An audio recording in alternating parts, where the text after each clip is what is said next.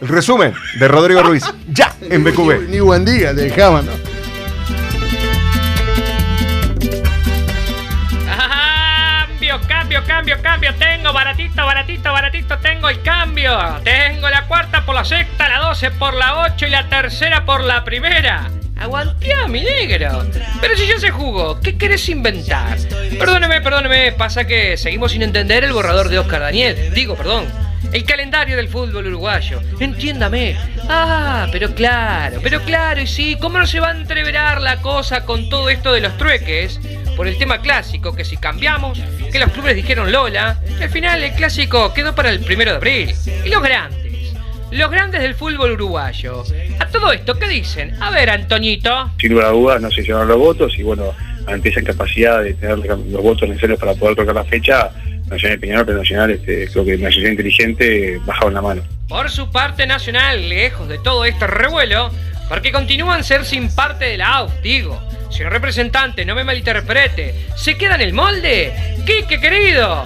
que se analizó, se vieron las manos que se estaban levantando, no se llegaba al mínimo de votos necesarios, que salvo error de mi parte eran ocho, y aún votando Nacional y Peñarol creo que se hubieran llegado a siete, entonces no tenía sentido acompañar una propuesta que, que iba destinada al fracaso. A todo esto una vela se prendió dentro del Ejecutivo y aprontate, Nachito. Corre que sale la nocturna. Eh, en la noche los ómnibus vienen con poca gente, hay una cantidad de cosas que facilitan y en la medida que se haga un buen operativo, es muy, muy bien iluminado, está todo.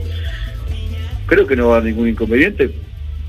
Eh, hemos conversado con Bendito sea el fútbol uruguayo que ya se nos viene la segunda y estamos al borde de la debacle. Y ya pensando en la segunda y dejando lo político que bastante nos tiene aquellos como pan de Aquilo, el carbonero piensa en darse una vuelta por el parque Rodó. El húngaro, que ya probó mate, quiere churro en el Francini. A todo esto, el pobre de Ceballos, que hizo millas como loco, finalmente va a llegar a los Mirasoles. La farola de Walter White Orfila ya prepara la cocina. Con Rodrigo Rojo, que ya está podrido de tanta lenteja. Rodri, querido, con esta calor. ¡Qué necesidad! Por, obviamente por el pasado en Peñarol. Pero revancha no, porque yo creo que, que en Peñarol cuando me dieron las oportunidades rendí. Eh, obviamente que no, no se terminó de, de la mejor manera o como yo quería, pero, pero yo creo que, que hice las cosas bien cuando, cuando, me to- cuando me tocó, obviamente teniendo partidos buenos, malos, pero en general creo que dejó una buena imagen.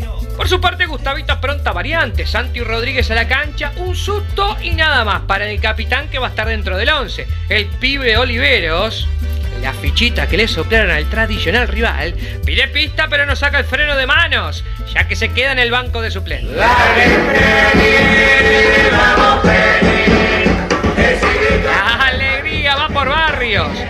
Eso es lo que dicen, al menos en Capurro hay flor de fiestón. El ave que resurgió de las cenizas metió ese volantazo para alegría de JR y sus muchachos. Mauren Javier volvió el gol para la primera emoción y Machado que los chocó a todos. No dejó ninguno vivo. La colgó de un ángulo para cerrar un partido y enfermar.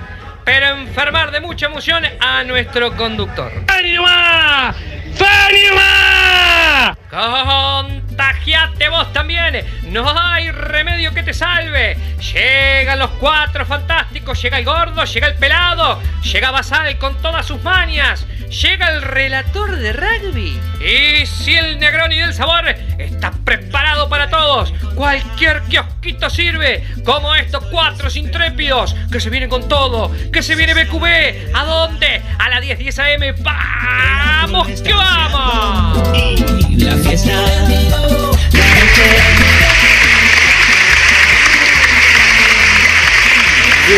Seguimos en nuestras redes sociales, arroba vamos que vamos guion bajo 1010, a un clic de distancia.